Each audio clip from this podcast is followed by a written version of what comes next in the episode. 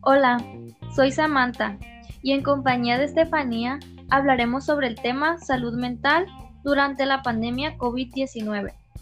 Les daremos información avalada por páginas oficiales como lo es la Secretaría de Salud y por profesionales en el área.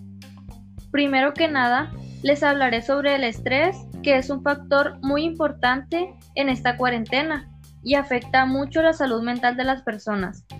Y más ahorita, considero, por todo lo que hemos estado pasando sobre COVID, no poder salir y todas esas variantes. Dentro de esto voy a mencionar el estresor y el estrés. Primeramente, el estresor, que este sería el causante de desencadenar el estrés. Se define como fuerza o agente externa que lleva a un ser vivo al limitante de sus capacidades de adaptación. Y el estrés serían las reacciones internas de un ser vivo ante la necesidad de adaptación. A continuación, les hablaremos algunas de las recomendaciones que podría seguir para tener una buena salud mental. Entre ellas están estar informado eh, respecto al COVID, pero solo lo esencial, no sobresaturarte de información, no dejarte llevar por las emociones leer un libro, escribir, ver series, cocinar algo nuevo. Es bueno para saber invertir el tiempo.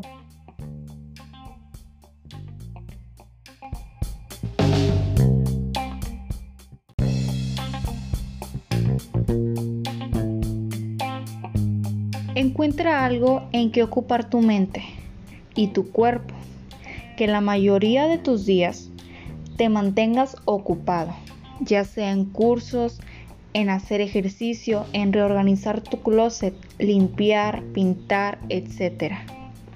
Sigue lo más posible tu rutina habitual, desde el despertarte a la misma hora y tener un objetivo diario. Pon más atención a tu alimentación. Utiliza más frutas y verduras. Estas ayudarán a que tengas un sistema inmunológico más fuerte. Dedique el tiempo necesario para que tu cuerpo físico esté sano. Realiza ejercicio. Esto te ayudará a desestresarte y a mantenerte sano. Duerme temprano. Mantente en contacto con amigos y familia. Busca a alguien de confianza y ten a la mano su número.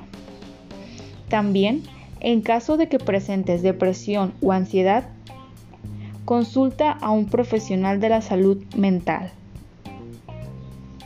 Seguir estas recomendaciones te ayudará a evitar los efectos del estrés, como lo son el dolor de cabeza, la gastritis, la colitis e hipertensión arterial. Esperemos que estas recomendaciones te sean muy útiles para tu día a día. Gracias.